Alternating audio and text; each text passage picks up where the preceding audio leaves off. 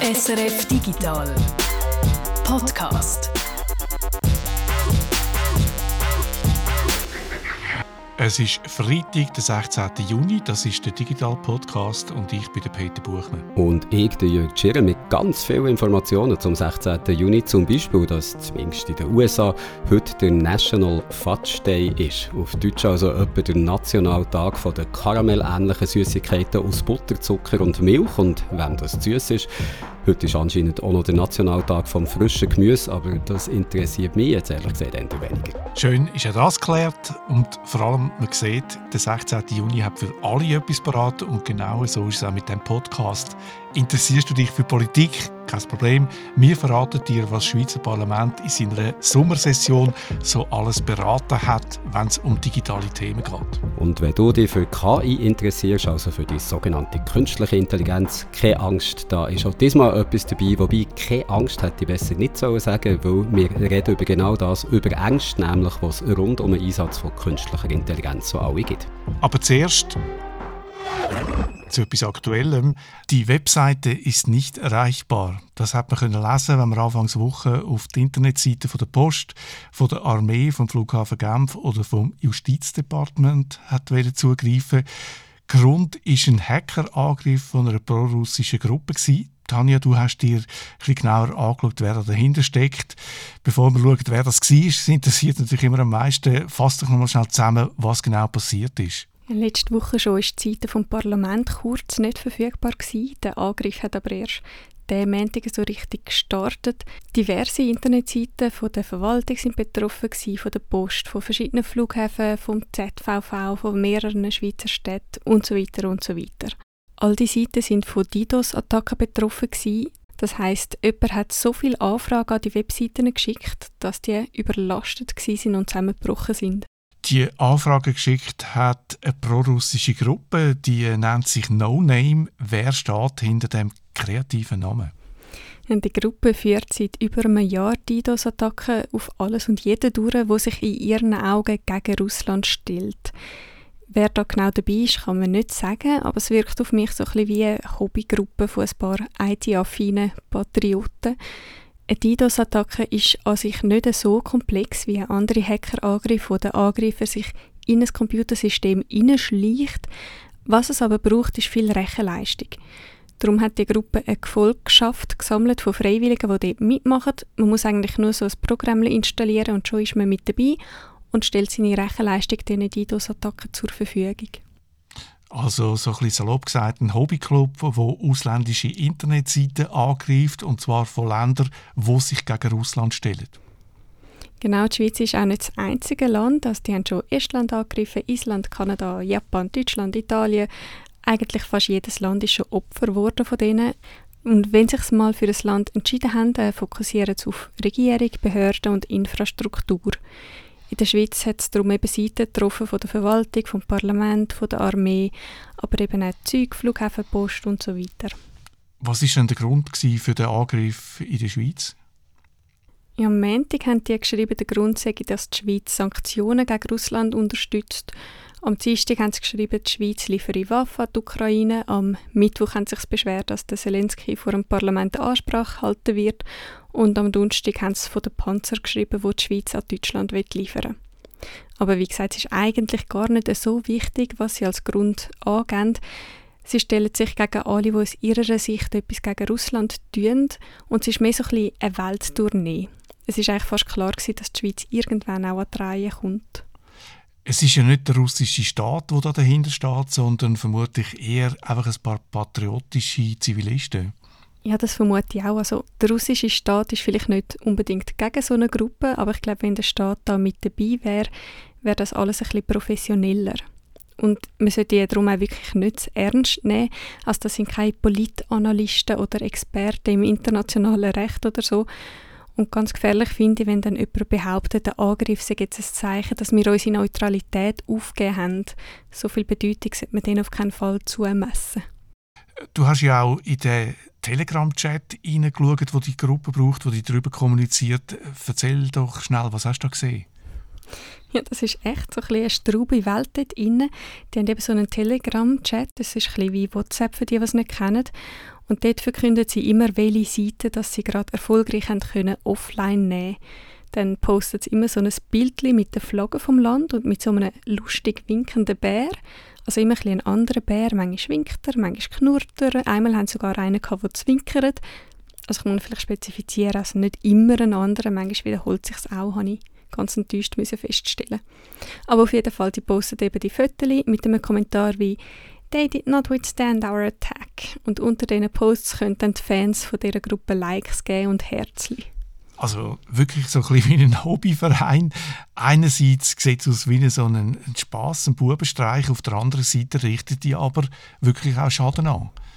Und die Online-Welt ist da echt schräg. Also irgendwelche Russland-Fans fügen da gerade der Schweizer Post Schaden zu und attackieren die Webseite von der Schweizer Armee.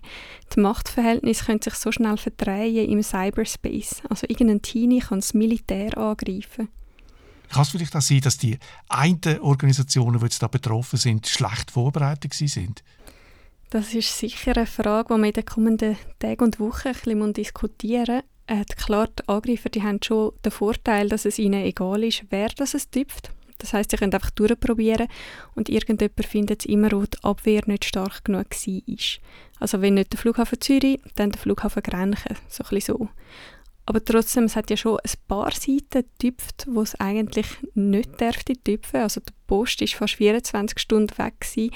Die Seite der Armee und vom Fettpol ist auch ein bisschen peinlich ist jetzt interessant zu schauen, wie es weitergeht. Im besten Fall ist das so ein, ein Schuss vor den Bug der zeigt, ein simpler Hackerangriff kann in der Schweiz Schaden anrichten und dass man dann vielleicht auf das aber reagiert und sich anfängt besser abzusichern, äh, zu schützen vor ernsthaften Angriffen, wo fähigere Hacker auf empfindliche Ziele wie zum Beispiel die Wasserversorgung oder ein Spital dann könnten fahren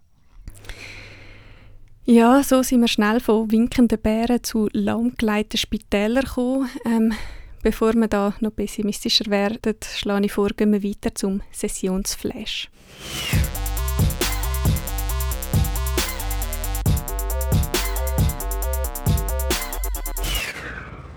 Diverse Webseiten sind offline gewesen. Wir haben es gerade gehört, darunter auch die vom Parlament. Aber unsere Legislative hat sich da davon nicht beirren lassen und ist auch in dieser Sommersession fleissig gewesen. Vielleicht haben es unsere Volksvertreter auch gar nicht gemerkt, dass die Webseite nicht gelaufen ist. Das ist jetzt eine Unterstellung von dir. Auf jeden Fall sind auch das Mal wieder ein paar digitale Themen diskutiert worden. Und auch das Mal haben wir für euch eine kleine Übersicht zusammengestellt. Das ist der Newsflash zu der Sommersession 2023. E-Rezept. Rezepte für Medikamente sollen in Zukunft digital verschickt werden. Man kann aber weiterhin ein Rezept in Papierform verlangen. Der Bundesrat hätte zwar lieber die weitere Entwicklung beim elektronischen Patientendossier abgewartet, der National- und der Ständerat sind aber anderer Meinung gewesen. Warnung per Handy. Alle Handy in der Schweiz sollen in Zukunft Warnungen vor Naturkatastrophen bekommen. Und zwar auch ohne spezielle App mittels Cell Broadcast Technologie. Diese Technologie wird in vielen anderen Ländern bereits eingesetzt. Cyberangriff Meldepflicht. Wenn kritische Infrastruktur von Hacker angegriffen wird, müssen Betreiber das neu melden. Beide Kammern haben dem grundsätzlich zugestimmt. Es herrscht aber noch Uneinigkeit, ob auch Schwachstellen sollen meldepflichtig sein sollen. Cybergrooming ist kein Straftatbestand. Das Parlament hat sich dagegen entschieden, Cybergrooming als eigenen Straftatbestand ins Gesetz aufzunehmen. Das will der jetzige gesetzliche Rahmen lange, um gegen solche Verbrechen vorzugehen. Ausländische IT-Studis dürfen einfacher bleiben. Ausländische Fachkräfte, die in der Schweiz studieren und da dann in einer Branche mit Fachkräftemangel arbeiten wollen, zum Beispiel in der IT, für die soll das in Zukunft einfacher werden. Die Lockerung vom Ausländergesetz betrifft laut dem Bundesrat etwa 400 bis 500 Personen. Die Kommission ist aber nicht sicher, wie sich das mit der Verfassung vereinbaren lässt. Darum wird die Vorlage nochmal bearbeitet, obwohl beide Kammern schon zugestimmt haben keine Rücksendegebühr. Eine Motion hat Online-Versandfirmen verpflichten, für Retoursendungen Geld zu verlangen. Das Parlament hat den Vorstoß aber abgelehnt. Ist doch wieder einiges gelaufen. Die Müllen der Schweizer Legislative malen langsam, aber sie malen kontinuierlich.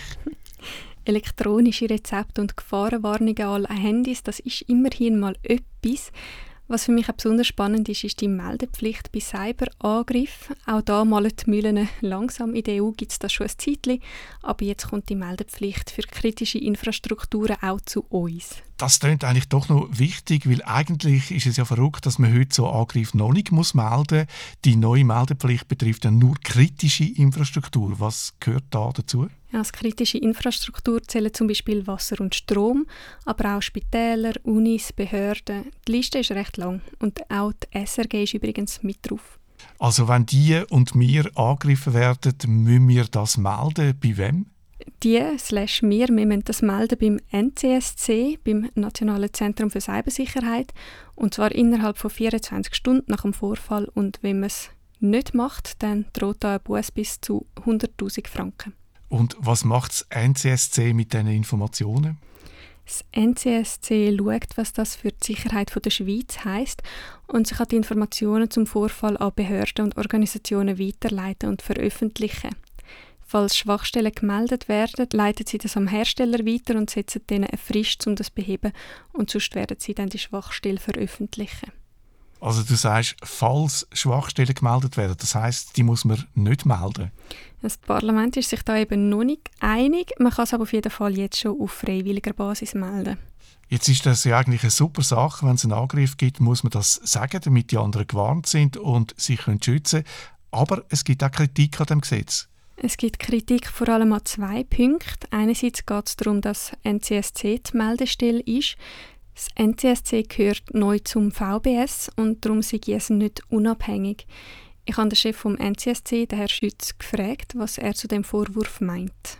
Die Meldepflicht selber regelt, wie Daten weitergegeben werden dürfen und die Daten, äh, insbesondere auch in Zusammenarbeit mit der Armee- und Nachrichtendienst, wo die Bedenken geäußert werden sind, sind auch äh, geregelt. Wichtig ist dort, das NZC kann nicht einfach Informationen über Geschädigte weitergeben, sondern nur dann, wenn die nationale Sicherheit äh, bedroht ist, äh, kann man Ausnahmen machen und etwas weitergeben, sonst werden die Daten nicht weitergegeben. Und auch dort gilt es, äh, die Identität der Meldenden zu schützen. Gerade bei den Schwachstellen könnte es aber doch einen Interessenskonflikt geben. Der Geheimdienst will vielleicht lieber nicht, dass die Schwachstellen veröffentlicht und geschlossen werden, sondern will die lieber geheim behalten und für sich nutzen. Die Schwachstellen sind im Moment noch in Diskussion. Da ist eine Differenz ausgewiesen worden vom Ständerat. Selbst wenn man Schwachstellen melden würde, wäre das Ziel der Schwachstellen eine Frühwarnung an andere Betreiber von kritischen Infrastrukturen, dass sie die schließen können. Und auch heute schon ist äh, ganz klar, dass man Schwachstellen nicht am Ende weitergibt.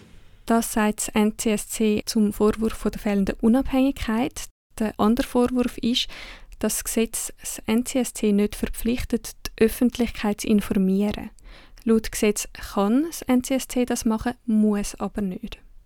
Es geht einerseits ja bei der Meldepflicht vor allem darum, kritische Infrastrukturbetreiber äh, mit einer Frühwarnung zu versorgen können, damit sie können Angriff möglichst präventiv abwenden oder falls ein Angriff stattfindet, effizient beurteilen. Die Öffentlichkeit wird nur dann informiert, wenn es zur öffentlichen Sicherheit beiträgt. Äh, in den meisten Fällen wird das so sein, dass das äh, rein im Kreis von der effektiv Bedrohten bleiben wird. Das heißt aber nicht, dass keine Infos herausgegeben werden, sagt der Herr Schütz.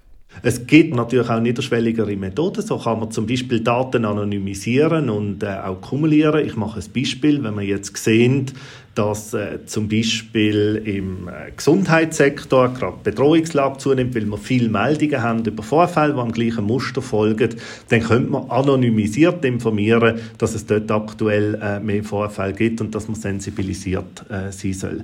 Ein Beispiel, das wir in der Vergangenheit hatten, sind zum Beispiel die äh, Exchange-Server, die eine Schwachstelle hatten, ähm, die ausgenutzt worden sind von Kriminellen. Wir haben Meldungen bekommen von Betroffenen, freiwillige Meldungen von kritischen und nicht kritischen Infrastrukturen, dass sie Vorfälle haben. Und durch die Häufung haben wir nachher öffentlich informiert, dass die Firmen, die so ein System betreiben, doch bitte die Lücke schließen sollen. Und bei denen, die uns bekannt sind, haben wir direkt informiert. Angriffe auf kritische Infrastruktur, die müssen also auf jeden Fall am NCSC gemeldet werden. Wie die die Meldungen handhaben, das sehen wir dann noch. Und ob auch Schwachstellen sollen, müssen gemeldet werden, muss das Parlament noch entscheiden. Du hast gesagt, das ist das Gesetz, das für dich so ein bisschen rausgestochen ist bei dieser Session. Ich bin ein bisschen beim Cybergrooming hängen geblieben. Ich weiß nicht, ob der Begriff jedem geläufig ist. Erklär doch schnell, um was es geht. Grooming, das ist ein Wort, das beschreibt, wenn ein Erwachsener mit einem Kind anbandelt in Absicht von einem sexuellen Missbrauch. Cybergrooming ist, wenn das im Internet passiert. Und das Parlament hat jetzt beschlossen, dass das kein eigener Straftatbestand soll sein. Verboten ist es natürlich trotzdem. Ja, Cybergrooming ist strafbar, wenn ein Treffen vorbereitet wird oder wenn man einem Kind pornografische Texte oder Bild schickt. Das gilt für Kinder bis 16. Ob das jetzt auf dem Spielplatz stattfindet oder auf Instagram, das spielt eigentlich keine Rolle. Wenn man nur chattet, dann ist das noch nicht strafbar. Man sollte es bei Verdacht aber trotzdem gerade der Polizei melden. Die können auch schon im Vorfeld von einer Straftat Massnahmen ergreifen. Cybergrooming ist also bereits heute schon strafbar. Wieso hat man es dann überhaupt noch in das Gesetz hineinschreiben? Das ist die Diskussion, die ist ähnlich bei allen Online-Verbrechen, also Cybermobbing, Revenge Porn, Cyberstalking etc.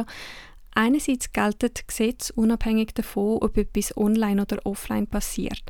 Andererseits ist es Fakt, dass die Sachen online halt sehr häufig passieren.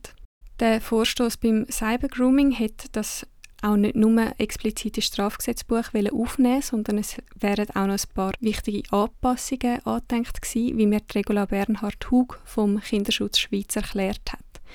Erstens geht es darum, dass ein Treffen vorbereitet zwar verboten ist, wie Vorbereiten ausgelegt wird, sage ich aber sehr verschieden. Es hätte Fälle gegeben, wo der Täter ein Treffen vereinbart hätte und schon im Auto gesessen sei, dann aber nicht am Ort auftaucht sei. Und das hätte dann vor Gericht nicht standgehalten. Das heißt einerseits, dass das ganze Anbandeln, Belästigen und der Druck setzen von den Kind straflos bleibt und andererseits macht es das auch super schwer für die Polizei verdeckt zu ermitteln, wenn der Täter vor Ort dann etwas merkt und wieder abdüset.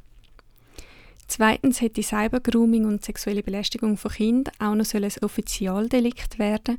Das heißt, das Opfer müsste das nicht mehr selber anzeigen und die Frist wäre länger als drei Monate. Das hat es aber gar nicht erst in die Gesetzesvorlage hineingeschafft.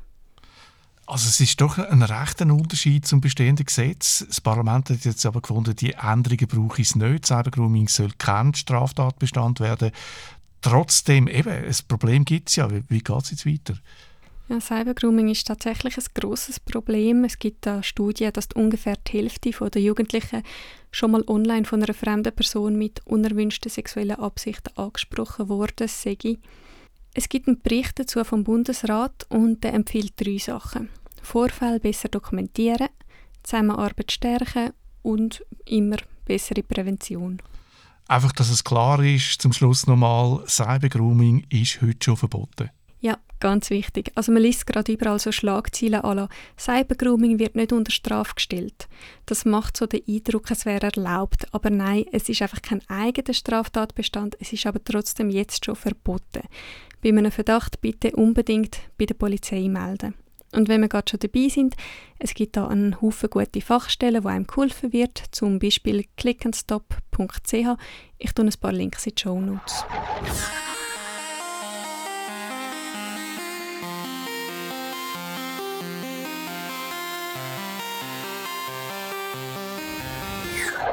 Wer in den letzten Monaten nicht gerade unter einem ganz grossen Stein hat gelebt, der oder die hat wahrscheinlich schon etwas von künstlicher Intelligenz gehört. Hier in diesem Podcast zum Beispiel, in diesem Jahr hat es ja kaum je eine Folge gegeben, wo KI nicht wäre ein Thema gewesen.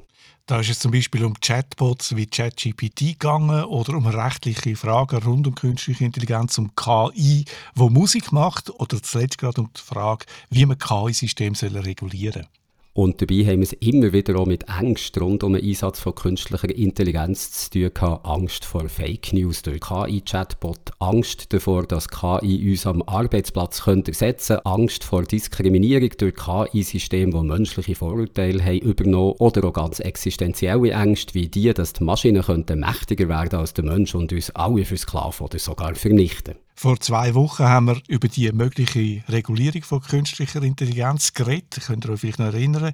Da haben wir auch Expertinnen und Experten gefragt, was dann ihre Ängste sind, wenn es um den Einsatz von künstlicher Intelligenz geht. Und da haben wir zum Beispiel das gehört. Also aktuell habe ich relativ wenig Ängste. Diese ganz großen existenzialistischen Probleme sehe ich nicht. Dass es Ungerechtigkeit weiter verschärft verschwinden gewisse Berufsbilder. Der Journalist zum Beispiel. Also dort, wo ich persönlich am grössten Bedenken habe, ist, dass wir überhaupt nicht wissen, wo die Reise am Schluss endet. Und da hat uns natürlich auch interessiert, wie sieht das bei den Anführungszeichen normalen Leuten aus? Was für Ängste bekommen zu hören, wenn man Passantinnen und Passanten auf der Straße danach fragt, was sie so von künstlicher Intelligenz denken. Und da gibt es zum Beispiel die, die sich gar keine Sorgen machen. Nein, das nicht. Also gar keine Ängste vor dem? Nein, habe ich keine. Angst nicht wirklich, nein. Ich bin einfach gespannt, wie es rauskommt dann mit den Jobs. Also es wird sich sicher ändern, verändern. Aber Angst nicht, nein. Ich denke, das sind große Chancen, die wir haben. Zum Beispiel? Ja, Arbeitserleichterung, solche Geschichten. Gerade äh, gestern ChatGPT mein Leben gerettet. Was hast du mit machen? Äh, Reflexion müssen schreiben und über die Arbeit, die er auch erstellt hat. Also, es war äh, ziemlich nice. Gewesen. Ja. Da hast du eins zu eins abgegeben, da hast du noch selber etwas dran gemacht? Äh, ich habe es äh, durchlaufen lassen durch so eine Kontrolle dass es nicht vom ChatGPT geschrieben wurde und alles ein bisschen abgeändert, bis es nicht mehr erkannt worden ist und bam. Die Mehrheit der Leute, die wir auf der Straße getroffen haben, die haben sich schon nicht ganz so unbeschwert äh, geäußert zum Thema künstliche Intelligenz. Zum Beispiel, wo ich unterwegs in Zarau in der Altstadt gefragt habe, was ihnen so durch den Kopf geht, wenn sie KI hören. Das kann Jobs wegnehmen und so. Ja, grundsätzlich schon, dass das nicht irgendeinem kontrollierbar ist. Thema Fake News ist bereits jetzt ein riesiges Thema. Und ich bin sehr unsicher, wie sich das wird weiterentwickeln auch was für Kontrollmechanismen eingebaut werden. Es wird sich eine ganze Kultur verändern, auch gegenüber Medien. Nur wegen der Jobs, sonst nicht. Was schaffst du? Im Büro. Dann lernen viele Menschen nichts mehr, haben nichts mehr im Kopf und äh, denken sich, künstliche Intelligenz macht das schon und macht mir eigentlich schon ein, bisschen Angst, muss ich also sagen. Ich habe gesagt, ich habe manchmal vor diesen Wissenschaftlern ein bisschen Angst, weil die das, ich weiß nicht, ob das nicht eines Tages aus den, aus denen aus den Fingern geht, dass sie den Überblick nicht mehr hat darüber. Dass wir am Schluss nicht mehr wissen, was ist echt und was ist nicht mehr echt. Das schüche ich eigentlich von dem Ganzen am meisten. Und ich habe auch, als ich auf dem Meritplatz zu Oerlikon war, ein paar doch recht prononcierte Ängste können hören Gerade so das Thema künstliche Intelligenz und wie wir fähig sind, einer Maschine etwas beizubringen, wo sie dann auch lässt, selber wie denken. Ich glaube, das kann durchaus gefährlich sein und es muss klare Regeln geben, wie man damit umgehen will. Künstliche äh, Intelligenz ist in meinen Augen einfach äh, zu wenig erforscht. Und man weiß nicht, was die Auswirkungen kann haben wenn sich weiter verselbstständigt und es falsch eingesetzt wird. Weil man viel faken kann und dann irgendwann man weiß, ob es jetzt echt ist oder nicht. Halt allgemein so, dass man so vieles dem überlehnt. Dass man einfach nicht mehr wirklich selber nachdenkt und nicht mehr kritisch hinterfragt, was dort steht. Sondern einfach alles annimmt, wie es ist und da weiß man dann auch nicht, was stimmt jetzt und was stimmt nicht. Was man manchmal zu denken gibt, ist, ob wir als Menschen werden schaffen, die Technologie so zu steuern, dass sie nicht irgendwann sich verselbstständigt. So. Ja, also ich habe gestern ein Video gesehen von Elon Musk. Das ist komplett manipuliert worden mit verschiedenen AIs. Es hat wirklich sehr echt getönt, aber es ist komplett fake gewesen. Es ist total rassistisch gewesen. Das ist auf so einer Plattform wie zum Beispiel TikTok verbreitet worden und äh, es gibt die junge Leute, die jetzt von jung aus TikTok benutzen, die sehen so Sachen und denken, das ist wirklich die Wirklichkeit und es ist einfach gefährlich und äh, man sollte sich schützen und man sollte schauen, was man für Medien schaut. Und da sind eigentlich schon fast alle Ängste dabei die es rund um den Einsatz von künstlicher Intelligenz gibt. Von ganz konkreten materiellen Sorgen, zum Beispiel im Zusammenhang mit dem Arbeitsplatz, bis zu eher abstrakten existenziellen Ängsten, wie die, dass die Maschinen intelligent könnten werden eines Tages und sich irgendwann von uns Menschen nicht mehr sagen und man sie nicht mehr kontrollieren kann. Und da haben wir uns gedacht, jetzt, wo wir in letzter Zeit so viel von KI haben geredet und dabei auch am Rand immer auch wieder um die Ängste vor dieser Technologie ist gegangen, da kategorisieren wir die Ängste doch einig. Also wir probieren in diesem Podcast hier die verschiedenen Ängste, die es rund um die künstliche Intelligenz gibt, die so einzuordnen, zu kategorisieren und dabei auch einzuschätzen, wie realistisch, wie plausibel die jeweiligen Ängste so sind. Ich schlage vor, wir gehen vom Abstrakten zum Konkreten, also von Ängsten und Sorgen, die vielleicht äh, ein bisschen Science-Fiction-mäßig tönen, bis zu denen, wo der Einsatz von künstlicher Intelligenz jetzt schon ganz äh, reale Konsequenzen kann haben, am Arbeitsplatz zum Beispiel, oder wenn es darum geht, dass künstliche Intelligenz auch kann diskriminieren kann. Und an dieser Stelle noch ein Reminder, was eigentlich bei allen Beiträgen bräuchte, die von künstlicher Intelligenz handeln, nämlich, dass man sich um das Wort Intelligenz halt immer so Anführungszeichen mitdenken. Intelligent wie wir Menschen sind die Systeme ja bekanntlich nicht. Das sollte man auf keinen Fall vergessen. Auch gerade, wenn es eben um die Ängste von dieser in Anführungszeichen Intelligenz geht. Wir könnten hier also auch von automatisierten Entscheidungssystemen reden oder von Systematic Approaches to Learning Algorithms and Machine Inferences, kurz Salami, wie es als Ersatz für den Begriff KI oder künstliche Intelligenz auch schon mal ist vorgeschlagen worden. Also müssen wir Angst haben vor Salami und wenn ja, überall, wo Salami zum Einsatz kommt oder gibt es vielleicht Bereiche, wo Salami ganz harmlos kann sein? Das wollen wir jetzt also klären. Fangen wir doch gerade an mit all diesen Salami-Ängsten und als erstes existenzielle Ängste. Also eigentlich die Angst, Maschinen könnten die Menschen überflügeln, so eine Intelligenzexplosion könnte stattfinden, weil sich die künstliche Intelligenz selber immer wie gescheiter könnte machen, also zu einer Art Superintelligenz werden. Und diese Superintelligenz, die könnte am Schluss die Menschen versklaven oder vielleicht sogar vernichten. Wir können kurz hören, was der Jeffrey Hinton dazu sagt. Er ist ein englischer Informatiker, der mit seiner Arbeit an künstlichen neuronalen Netz einen wichtigen Grundstein zur KI geleitet hat, wie wir sie heute kennen, zu ähm, eben maschinellem Lernen neuronalen Netz. Zuletzt hat er bei Google geschafft, hat dann aber vor ein paar Wochen gekündigt, weil er das Gefühl hatte, er könnte besser über Gefahren von künstlicher Intelligenz reden, warnen in seinem Fall Gefahren eben wie die das Maschinen Menschen könnten überflügeln. I think it's quite conceivable that humanity is just a passing phase in the evolution of intelligence der Jeffrey Hinton, den wir da gerade gehört haben, sagt also etwas in dieser Art, dass KI so der nächste Schritt könnte sein in der Evolutionsgeschichte. Das ist eben so eine Furcht, die man auch von anderen Leuten kann hören kann, vom Philosophen Nick Bostrom zum Beispiel oder ja so schon von Elon Musk gehört. Und mit dieser Furcht verbunden ist auch die Angst, KI, die könnte zur Erfüllung von ihren Zielen irgendwie alles unterordnen, also einfach nur noch darauf bedacht sein, das Ziel, das man gegeben hat, so gut und so schnell und so effizient wie möglich zu erfüllen. Also wenn Mitarbeiter würde sagen, mach so viele Büroklammern wie nur möglich, dass sie dann würde anfangen, zum Beispiel die Menschen als lebendige Batterien zu halten, so à la The Matrix, damit sie eben so viel Energie wie möglich hat, um ihre Aufgabe zu erfüllen. Das ist jetzt natürlich so ein bisschen ein Science-Fiction-Szenario, aber es gibt eben die ganz existenziellen Ängste, dass die Maschinen plötzlich nicht mehr untertan sein vom Menschen, sondern uns können überlegen sein. Und was haltest du von diesen Ängsten, Peter? Ehrlich gesagt nicht wahnsinnig viel. Wenn das überhaupt einmal zum Problem wird, dann glaube ich, ist das noch ziemlich weit weg.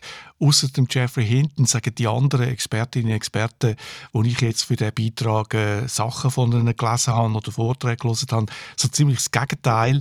Die Large Language Model, die grossen Sprachmodelle wie ChatGPT, die finden sie erschreckend dumm. Und äh, das sehen die einen dann als Problem. Der Gary Marcus, er ist äh, KI-Forscher, er ist mal Professor an der Universität New York, ist auch Unternehmer. Der sagt, dass für ihn ist ein wichtiges Problem, dass wir äh, zu viel Menschliches in die Chatbots zum Beispiel projizieren. Also zu viel menschliche Intelligenz da drin sehen, denen zu viel zutrauen, sie überschätzen und dann tatsächlich auch einen Blödsinn folgen, wo sie uns zum Beispiel da raten. Auch Yejin Choi, sie ist Professorin an der Uni Washington, KI-Forscherin, geht in eine ähnliche Richtung sogenannte KI sind weit weg von dem, was wir mit Intelligenz in Verbindung bringen. Etwas Ähnliches sagt auch der Stuart Russell. Er ist Professor an der University of California in Berkeley. Er hat ein Buch, Standardbuch geschrieben zu KI und ist ein Kritiker eigentlich von KI, wie sie heute praktiziert wird. I think we are constantly overestimating the capabilities of the AI systems uh, that we build. Und darum habe ich schon den Eindruck, das sind unrealistische Szenarien, die futuristischen Szenarien, dass äh, die Maschinen die Welt übernehmen. Also ich würde jetzt sagen, man kann natürlich nie ganz ausschließen, dass etwas passiert, so wie man fast nichts ganz kann.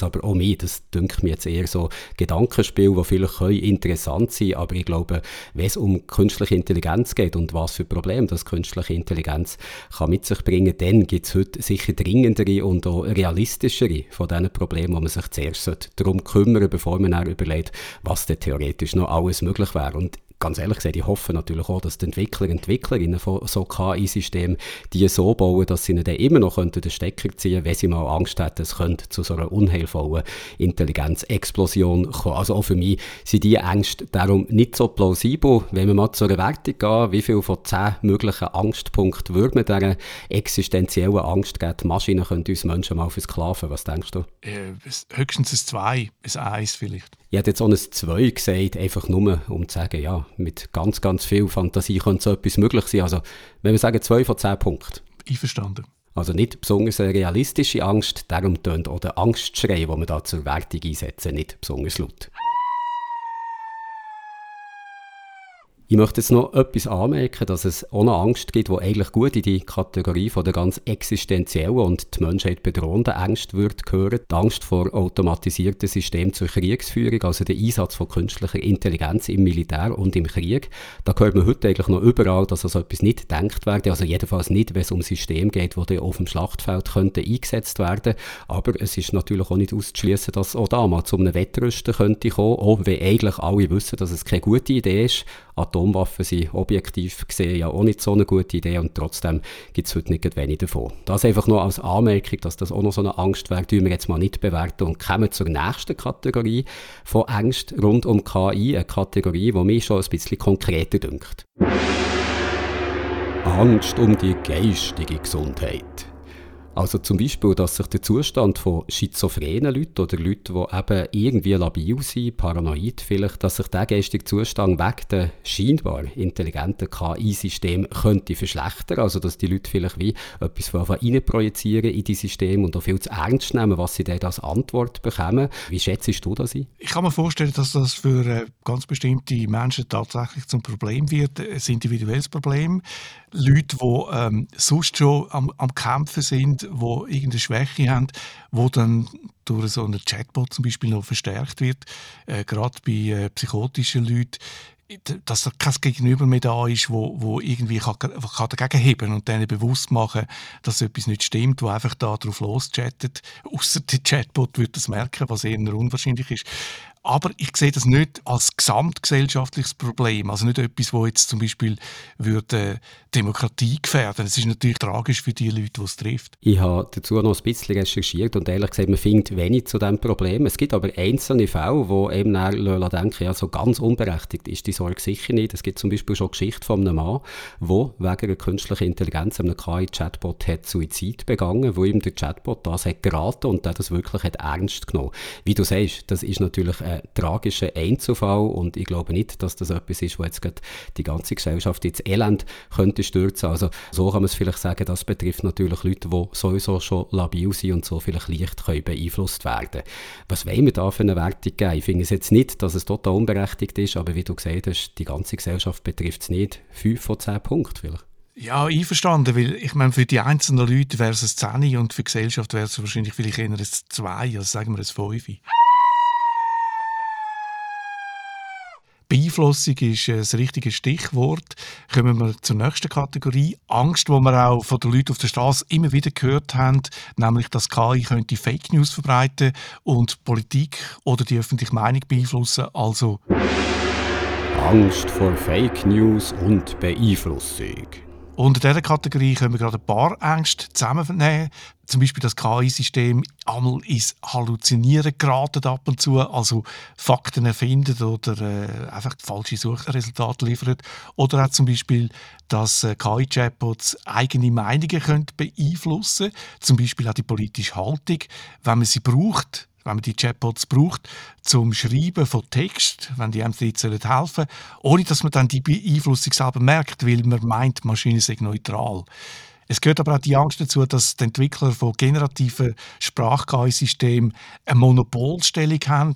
einen grossen Einfluss auf den öffentlichen Diskurs darum nehmen können, weil ihre Sprachmodelle eben Meinungen können beeinflussen wenn man sie beim Schreiben als Hilfe braucht. Und die Angst vor der Beeinflussung, da kann man auch noch dazu erzählen, dass KI-Systeme auf so eine Art unser Denken könnten einfrieren weil bei ihren Resultaten beziehen sie sich ja immer nur auf die Vergangenheit, also auf Daten, wo sie, sie damit trainiert wurden, wo sie ja gelernt haben daraus und eben auch gelernt haben, welche Antworten das sie uns sollen geben und die Daten, die können ja nicht aus der Gegenwart oder sogar Zukunft kommen, also die sind immer aus der Vergangenheit und wegen darum könnte es sein, wenn man sich jetzt immer mehr auf die Chatbots verlassen, dass man einfach immer mehr in der Vergangenheit wird stehen bleiben und das Denken, wie ich eben gesagt habe, irgendwie könnte einfrieren.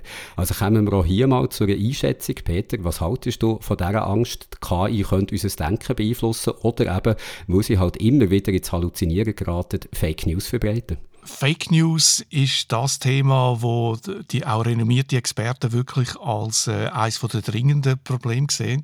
Zum Beispiel der Gary Marcus, ich habe es vorher gesagt, er forscht im Bereich KI und ist Unternehmer, auch Autor von mehreren Büchern. There are risks from these things. Um, there are immediate short-term risks around misinformation at wide scale that might disrupt democracy. Know, much more plausible and much more of it than we've ever seen before. Der Philosoph Joshua Hapgood Cook von der Uni Leeds, der sieht das Problem weniger bei der Technik, mehr als gesellschaftliches Problem. Wir haben ja vor zwei Wochen schon darüber berichtet. Ich glaube auch, dass es ein gesellschaftliches Problem ist, wo durch KI-Technik noch verstärkt wird. Wenn man jetzt äh, das Beispiel Fox News in den USA nimmt, da ist klar, dass das Netzwerk bewusst gelogen hat für die Einschaltquote.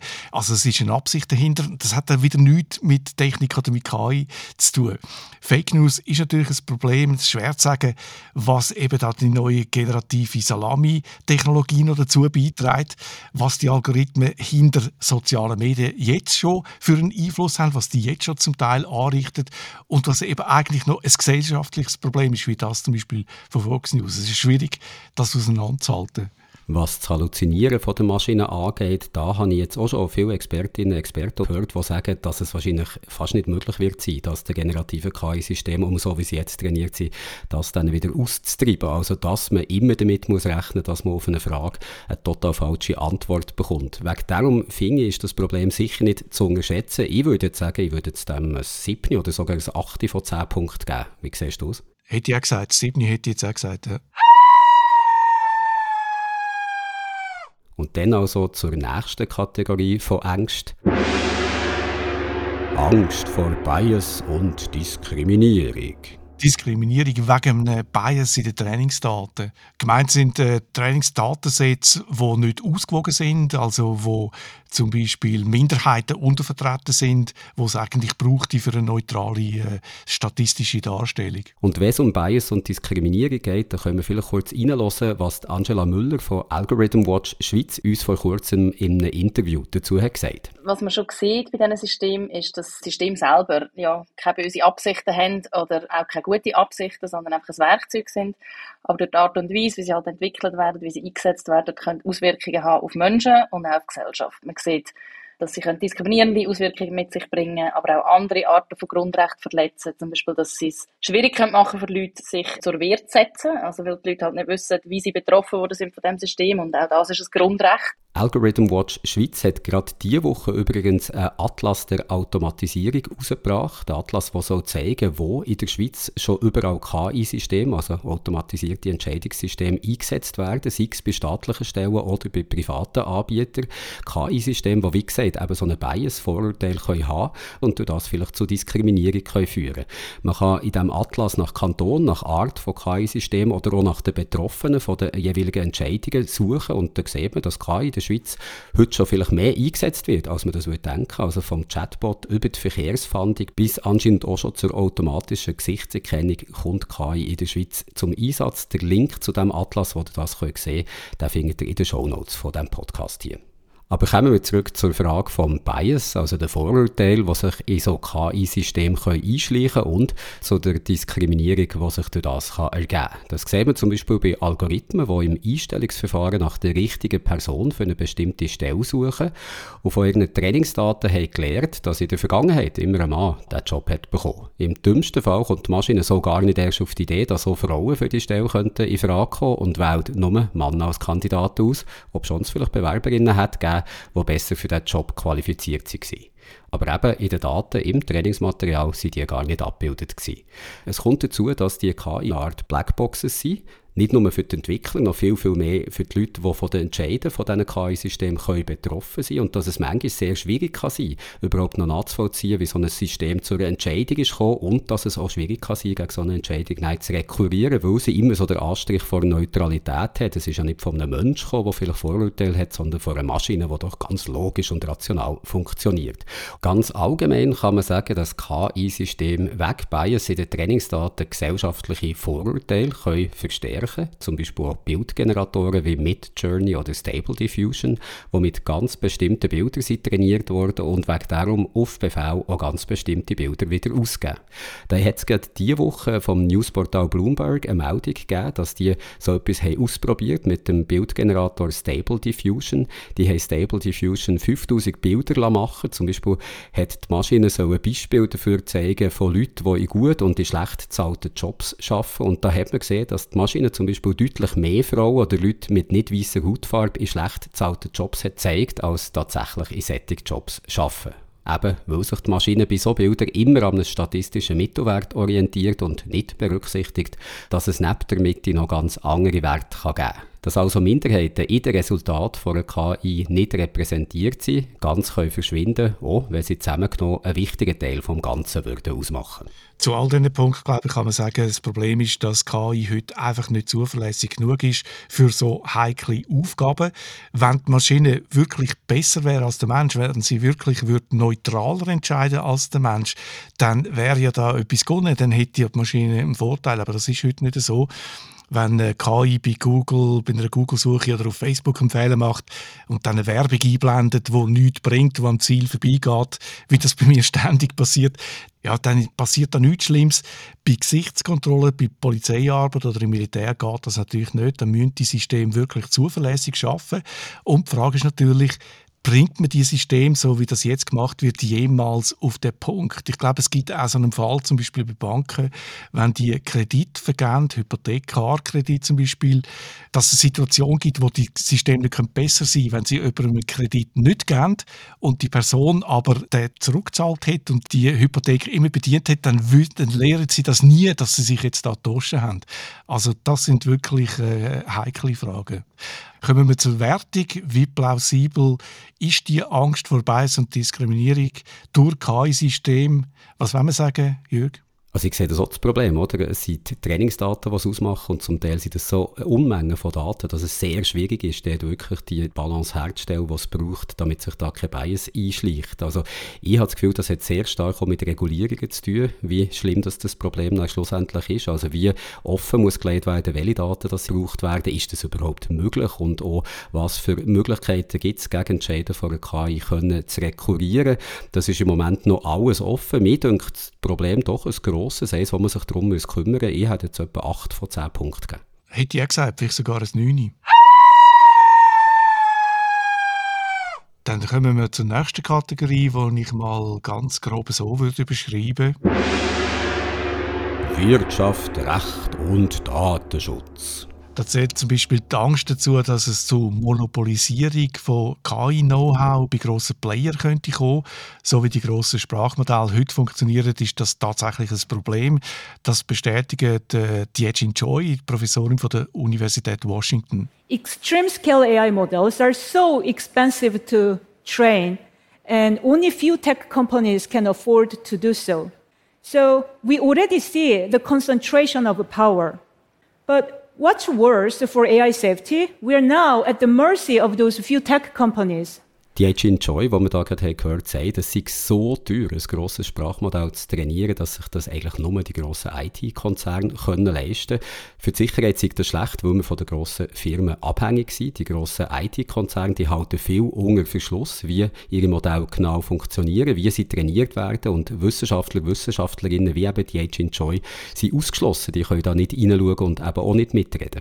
Unter Kategorie Wirtschaft, Recht und Datenschutz fallen aber auch noch ganz andere Ängste. Urheberrechtsverletzung durch Verwendung von geschütztem Material in den Trainingsdaten zum Beispiel oder Datenschutzverletzungen durch Verwendung von persönlichen Daten im Trainingsmaterial beziehungsweise wenn persönliche Daten in Chatbots eingegeben werden und dann zum Trainingsmaterial werden aber auch Angst davor, dass KI könnte in betrügerischer Absicht eingesetzt werden, zum Beispiel Identitätsdiebstahl, wo man sich dank Hilfe von KI als jemand anders ausgibt, wo man nicht ist, zum Beispiel mit Stimmen fälschen, das passiert offenbar jetzt bereits schon, oder sogar mit Videobildern, oder auch Betrug durch Spam, wo durch den Einsatz von KI viel leichter könnte werden und dann auch in viel größerem Ausmaß möglich ist, wie es automatisiert ist. Wie realistisch schätzt du das ein? Ist natürlich eine grosse Kategorie, die wir da aufgetan haben, also von Wirtschaft, Recht, Datenschutz, äh, über Betrug, alles Mögliches drin.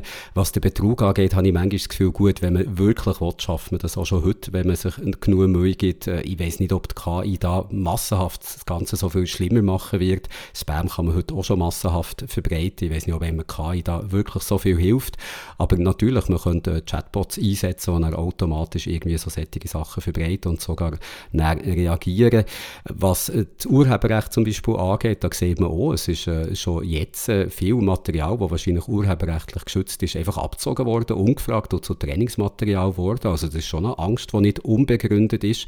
Und dann auch die Angst vor der Monopolstellung von der grossen Firmen, die denke mir sehr real, die Angst, ja, weil es eben wirklich so teuer ist, die Modelle zu machen, dass es äh, fast nicht mehr möglich ist, in das Geschäftsfeld vorzustoßen, wenn man da nicht unglaublich viel Mittel zur Hand hat, was einfach wirklich die grossen Player bevorzugt. Also wie gesagt, das ist eine grosse Kategorie, vielleicht haben wir da ein bisschen müssen äh, feiner unterscheiden, aber ich würde hier auch so ein 7 oder ein 8 geben von 10 Punkten. Hätte ich auch gesagt, ein 8 sogar. Also man kann vielleicht sagen, es ist technisch machbar, vieles von dem, äh, zum Beispiel Betrug. Aber ob es dann wirklich auch gemacht wird, ist die andere Frage. Und dann kommen wir zur nächsten und letzten Kategorie, eine ganz grosse, wo Ängste dabei sind, wo wir bei unserer Strassenumfrage auch immer wieder gehört haben. Angst um Job und Arbeitsplatz. Also, dass KI einem den Job kann wegnehmen kann, das ist ein reales Szenario, wie stark das Gesellschaft betrifft und in welcher Branche, dass das dann passiert, finde ich, hängt vom Tempo ab, äh, wo KI besser wird, auch im Ausmaß, wie dann die KI zur Verfügung steht. Es geht möglicherweise langsamer, als man meint.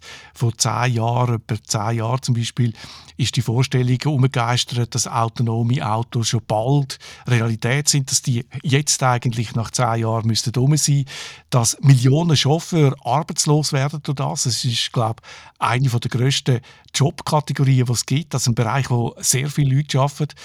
Die Realität ist 180 Grad umgekehrt rausgekommen. Die Logistikbranche hat äh, ein Problem, weil nicht äh, genügend Chauffeure rum sind. Und äh, der John Leonard habe ich gelesen, der ist MIT-Professor und Vizepräsident bei Toyota. Er steht zuständig für die Entwicklung von selbstfahrenden Autos. Der sagt, dass ein Auto, wo ihn von Cambridge in Boston zum Flughafen Boston bringt. Ich habe nachgeschaut, das ist eine Strecke mit dem Bus von 18 Minuten. Das selbstfahrendes Auto, wo das bei jedem Wetter kann, bei jeder Witterung und bei jedem Verkehrsverhältnis. Er hat das Gefühl, das erlebe er vielleicht nicht mehr. Und er ist nicht der Älteste. Er sagt, das Auto in einem Schönwettergebiet wie Phoenix oder San Francisco, Phoenix, wo alle Straßen da offenbar senkrecht zueinander stehen, wo es nie regnet. So ein selbstfahrendes Auto kann nicht in Bombay umfahren und man unterschätzt den Aufwand, wo das bedeutet, dass die Technologie so weit zu bringen, dass dann eben auch in Bombay funktionieren wird. Vielleicht noch ein anderes Beispiel von Ängsten rund um Jobverlust, die sich nicht erfüllt haben. 2018 hat der KI-Spezialist Jeffrey Hinton, ihn haben wir ja schon gehört, er war der, der gemeint hat, KI sei vielleicht der nächste Schritt in der Geschichte der Evolution. Der Hinton hat 2018 also gemeint, man sollte keine Radiologinnen oder Radiologen mehr ausbilden, das lohnt sich einfach nicht mehr, weil KI-Systeme wie zum Beispiel Watson von IBM das besser können. Es hat sich nicht gezeigt, Watson hat die grossen Hoffnungen, die man im Bereich Medizin in das System hat Gesetz nicht können erfüllen Also man kann glaube ich sagen, das Ganze war ein Flop. Gewesen. Es ist sehr schwer abzuschätzen, wie komplex die Probleme sind da in der Arbeitswelt beim Einsatz von künstlicher Intelligenz und es ist auch sehr schwer vorauszusagen, wie sich KI-Technologie in diesem Umfeld wird entwickeln, ob etwas zum Flop wird oder etwas wirklich das Potenzial hat, da alles auf den Kopf zu stellen. Man hat die gleichen Ängste schon gehört, wie es heute geht rund um den Einsatz von KI, wo die Roboter grossflächig in der Industrie sind eingesetzt wurden und viele von diesen Schreckensszenarien von denen, die sind auch nicht Wirklichkeit geworden. Ich glaube, was man kann sagen ist, je langsamer die neue Technologie eingesetzt wird, desto besser. So kann sich die Gesellschaft anpassen. Das sieht man am Beispiel vom PC. Die Produktivitätssteigerung von den letzten 30 Jahren. Eine Person kann schon lange mit einem PC die Arbeit von einer ganzen Abteilung in einer Bank erledigen, was, äh, sagen wir, vor 40 Jahren noch von Hand gemacht worden ist. Und trotzdem gibt es keine Massenarbeitslosigkeit im Bankensektor heute. Ich glaube, wenn es um den Einsatz von künstlicher Intelligenz in der Arbeitswelt geht, dann muss man halt schon auch immer wieder an die Plattitüde erinnern. Es kommt halt immer darauf an, wie dass die Technologie eingesetzt wird. Also klar, künstliche Intelligenz hat sicher das Potenzial, Jobs können zu gefährden, aber sie kann eben auch viel Arbeit abnehmen, so dass man sich zum Beispiel interessanteren Tätigkeiten kann widmen als stupider Routinearbeit oder dass man eben nicht mehr 40 Stunden in der Woche muss arbeiten muss, sondern mehr Zeit zum Gamen hat in der Freizeit. Also was am Schluss dabei rauskommt beim Einsatz von künstlicher Intelligenz in der Arbeitswelt, das bestimmt nicht die KI selber, sondern die, die zu sagen darüber haben, wie dass die Technologie eingesetzt wird. Was man glaube auch kann sagen, bis künstliche Intelligenz unsere intellektuellen Fähigkeiten übertrifft, also uns eigentlich überall können ersetzen, wo wir heute am Arbeiten sind, da dürfte es noch sehr, sehr lang dauern, weil was wir heute sehen, ist eben so eine spezialisierte künstliche Intelligenz. Und nochmal zur Erinnerung, Intelligenz im Anführungszeichen, eine spezialisierte künstliche Intelligenz, die etwas gut kann, aber in anderen Bereichen er total versagt. Und das ist beim Menschen ja ganz anders. Also uns kann man aus einem Umfeld rausnehmen, in ein anderes rein tun und am Anfang können wir es vielleicht nicht so gut, aber wir lernen schnell dazu, während KI dort halt wieder eh so vom Bike steht und überhaupt nichts kann. Also so die allgemeine künstliche Intelligenz, die eben der wieder Mensch überall eingesetzt werden können, da sind wir noch sehr weit davon entfernt. Und wie weit dass wir da noch davon weg sind, das demonstriert das Beispiel von der Yejin Choi, die Forscherin von der Uni Washington. ChatGPT schneidet ja immer wieder gut ab bei der Anwaltsprüfung, gehört man zu Amerika. Aber ChatGPT versagt dann bei anderen simplen Aufgaben. Zum Beispiel bei dem Beispiel, wo Yejin Choi gebracht hat. Sie hat ChatGPT gefragt, wenn ich fünf Kleider an die Sonne lege und es braucht fünf Stunden, bis die trocken sind, wie lange geht es dann, bei 30 Kleidern und ChatGPT 4 meint 30 Stunden. Wer würde einem Anwalt oder einer Anwältin vertrauen, die an so einer simplen Aufgabe scheitert? How would you feel about an AI lawyer that aced the bar exam yet randomly fails at such basic common sense? AI today is unbelievably intelligent and then shockingly stupid. KI sei heute unglaublich gescheit und dann noch wieder schockierend dumm, sagt die Jin Choi. Und ja, einer Anwältin oder einem Anwalt, der zwar eine Prüfung mit Bravour besteht, wie das eine KI heute schon kann, aber neben bei so einer simplen Aufgabe versagt, dem oder der würde man in Realität wahrscheinlich nicht trauen. Was auch ein bisschen zeigt, dass es ein Blödsinn ist, zu sagen, oh, eine KI kann einen Anwalt ersetzen, nur weil sie eine Anwaltsprüfung, die doch recht standardisiert ist, kann lösen, weil die Arbeit von einem Anwalt oder einer Anwältin, die besteht nicht drin, die Anwaltsprüfung zu bestehen, sondern Klienten zu vertreten oder sonst irgendwie Arbeiten zu machen, die nicht so standardisiert sind, wie es eine Prüfung eben ist. Und ich glaube, das Ganze zeigt doch, dass es wahrscheinlich noch ein ziemlicher Weg ist bis zu einer künstlichen Intelligenz, die dann eben überall einsetzbar wäre, so wie es der Mensch ist, wo dann auch wirklich in grossen Stil Jobs vernichten könnte. Interessant ist jetzt, dass das äh, Thema ganz anders sieht, wo der äh, moderne KI, den maschinellen Lernalgorithmen, wie wir sie heute kennen, zum Durchbruch verholfen hat, der Jeffrey Hinton. Things like GPT-4 know much more than we do. They have sort of common sense knowledge about everything. And so they probably know a thousand times as much as a person. Aber unter Expertinnen, unter Experten, da ist man sich eben überhaupt nicht einig in dieser Frage. Andere prominente Kritikerinnen und Kritiker sehen es genau umgekehrt als der Geoffrey Hinton. Sie glauben, dass zum Beispiel ChatGPT keinen gesungen Menschenverstand hat und sie sehen auch keinen Weg, wie man das auf die Schnelle könnte ändern. Aber kommen wir doch wieder zurück zur Wertung, zu dem, was wir bis jetzt gesagt haben, wie berechtigt dünkt uns die Angst vor Jobverlust. Was würdest du da sagen? Jobverlust ist noch schwierig zu einschätzen Es trifft sicher gewisse Branchen. Eben kommt darauf an, wie schnell das, das alles abläuft, wie die Regulierungen aussehen. Ja, irgendetwas zwischen einem 5 und einem 7. Was meinst du? Ich hätte jetzt ein 5 oder ein 6 gesehen, wenn wir ein 6 sagen. Ja, sagen wir ein 6. Und klar, es gibt natürlich noch ganz andere Ängste, die wir hier jetzt nicht darüber haben geredet und vielleicht auch Kategorien, die wir ganz vergessen haben. Darum hier der Hinweis auf unseren Discord-Server, wo ihr immer über einen Podcast könnt diskutieren mit uns untereinander und vor allem auch uns darauf hinweisen, wenn wir eben etwas vergessen haben oder eure Sicht darlegen, wie ihr die einzelnen Ängste seht, ob ihr vielleicht ganz anders würdet bewerten oder ob ihr eben noch ganz andere Ängste kennen, was rund um den Einsatz von dieser Technologie so gibt. Könnt ihr alles machen auf unserem Discord-Server SRF SRF Geek Sofa heisst der und die Adresse dazu, die findet ihr wie immer in den Shownotes von diesem Podcast hier. Und ich leite jetzt noch schnell über zum Sendehinweis. Am Donnerstag, am 29. Juni, also in zwei Wochen, da zeigt die SRF Wissenssendung Einstein eine Sendung rund um künstliche Intelligenz. Und auch da geht es um Angst vor dieser Technologie und wir können vielleicht jetzt schon schnell reinhören, was die Leute bei Einstein so haben gesagt, wo man sie danach gefragt hat. Hey, also so im Alltag finde ich, wenn man sich bewusst ist, ist es okay. Also ich finde, wenn ich bewusst das mache, dann äh, ja, gehe ich das wie auch ein und dann habe ich aber auch Nutzen dafür. Aber ich finde es immer so ein bisschen schwierig, wenn man es halt nicht weiß und wenn es einfach eingesetzt wird und man erst im Nachhinein merkt, uh, okay, da sind ganz viele Daten erfasst worden, die ich eigentlich gar nicht mitreden konnte. Und das beunruhigt mich sehr, wenn man sieht, was passiert auf äh, Twitter und äh, in sozialen Medien und so, wie man denn das manipulieren kann und Leute manipuliert mhm. werden. Ein bisschen beängstigend, weil man dann nicht mehr weiss, was echt ist, oder? Und dass das könnte ausgenutzt werden, so in den falschen Händen ist sowieso alles gefährlich. Ja, wenn man sieht, wenn es immer weiter fortgeschritten wird, immer weiter und die KI dann alles macht und dann Arbeitsplätze verloren gehen, dann finde ich schon immer ein bisschen beängstigend. Es ist wie eine Waffe, aber auch gleichzeitig etwas Gutes. Aber es kommt darauf an, wie man das benutzt. Also nicht verpassen, Einstein am Donnerstag, am 29. Juni auf SRF 1 und nachher in jedem guten Browser.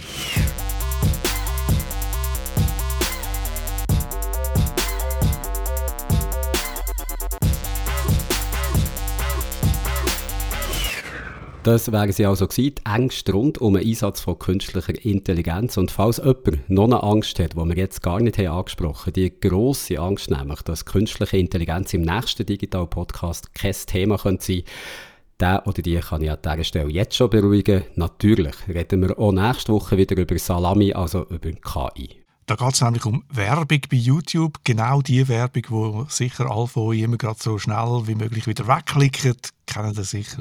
Aber was ihr vielleicht nicht wisst, für diese Werbung und für den Umstand, dass man sich wegklicken kann, ist ein Schweizer verantwortlich, der Redo Strobel, der als Engineering Director für YouTube-Werbung bei Google in Zürich arbeitet. Ich habe ihn zu einem exklusiven Interview treffen und mit ihm darüber geredet, was YouTube für einen Einfluss auf die Werbung hat, wie dass sich die Werbung wegen YouTube in den letzten Jahren hat verändert und wie dass es die Werber anstellen wollen, dass wir ihre Reklame nicht immer sofort wegklicken. Aber KI, haben wir gesagt, wo kommt jetzt da KI vor? Wir haben doch eben KI versprochen. Aber natürlich kommt auch dort KI vor. Künstliche Intelligenz verändert nämlich auch, wie Werbung bei YouTube aussieht und tönt und wie die Werbetreibenden vielleicht schon gleich ihre Clips produzieren. Das gehört alles im nächsten Podcast, in dieser Ausgabe, wo wir dann auch über E-Sport reden, wie es so um den E-Sport steht, ob da alle Hoffnungen erfüllt werden oder ob man muss Angst haben, nicht vor, sondern um den E-Sport. Der nächste Podcast kommt wie immer am Freitag. Ade miteinander. Tschüss.